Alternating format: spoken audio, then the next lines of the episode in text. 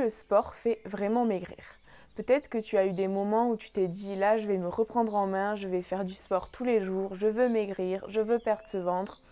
Euh, peut-être que tu as commencé des challenges, 30 jours pour avoir des abdos, 30 jours pour perdre du gras, les 10 meilleurs exercices pour perdre de la graisse. Alors tout d'abord, la perte de poids est déterminée par le bilan énergétique, c'est-à-dire c'est les calories que tu consommes moins les calories que tu dépenses dans ta journée, ainsi que ton métabolisme. Faut savoir qu'en moyenne, pour 30 minutes de footing, tu vas perdre 300 calories, ce qui est l'équivalent de 2-3 cookies aux pépites de chocolat. Alors tu as peut-être remarqué, si tu te pèses avant et après en footing, qu'il y a une différence sur la balance. Cependant, s'il y a une différence de moins 1 kg sur la balance, il faut savoir que c'est à 88,5% de l'eau, 10% de sucre et seulement 1,5% de graisse. 1 kg de graisse stocké dans le corps, ça équivaut à peu près à 7 ou 8000 calories. C'est-à-dire que pour les brûler, il faudrait pratiquer pendant 20 heures du tennis, environ 30 heures de la marche, environ 15 heures de montée d'escalier. Donc on, voit ici vraiment que ça va être difficile de compenser les calories que tu manges par du sport. De se dire je vais éliminer ce que je mange en faisant du sport, en général ça ne marche pas. Ensuite, on ne peut pas localiser la perte de graisse. Donc que ce soit via l'alimentation ou le sport, on ne peut pas se dire ça ne marche pas comme ça, le corps ne peut pas décider, tu ne peux pas décider de vouloir perdre par exemple du ventre. Donc la perte de graisse, elle va se faire au niveau global et tu ne peux pas décider de perdre du ventre, de perdre des cuisses, ça ne se passe pas comme ça. Et même si tu fais des exercices ciblés.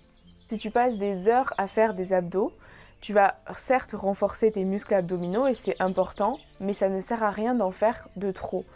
De plus, si tu les fais mal, tu risques de te faire mal au dos ou ailleurs. Et en fait, tant qu'il y aura du gras par-dessus, tu auras beau avoir les plus forts abdominaux du monde, on ne les verra pas et tu n'auras pas le ventre plat. Vraiment, faire des heures d'abdominaux ne t'aidera pas à avoir le ventre plat, ce n'est pas la solution. Donc l'activité physique est essentielle à la santé, mais ses principaux bénéfices sont ailleurs que dans la perte de poids. Pourtant, c'est ce qu'on entend toute la journée. On a l'impression que les personnes minces ne devraient pas faire d'activité physique si elles sont déjà minces. J'ai déjà entendu plein de fois euh, une personne dire à une autre personne mince pourquoi tu fais du sport, euh, ça sert à rien, t'es déjà assez mince. Mais l'activité physique, il faut que tu comprennes que c'est essentiel pour ta bonne santé, mais pas pour la perte de poids. Cependant, elle peut aider à la perte de poids par une alimentation équilibrée et une activité physique régulière.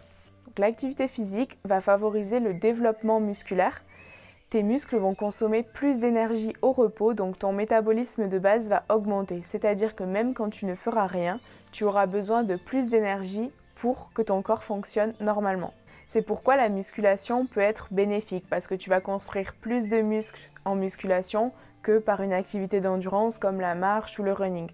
Il y a également la qualité du muscle qui change, donc la cellule musculaire va s'adapter aux nouvelles activités que tu lui demandes. Elle devient plus performante. Le muscle acquiert une meilleure capacité à utiliser les graisses comme source d'énergie. Ce qui est optimal au niveau de la santé, c'est d'associer une activité d'endurance comme la marche, le footing, la natation, la randonnée, le vélo, toutes les activités que tu peux maintenir dans le temps.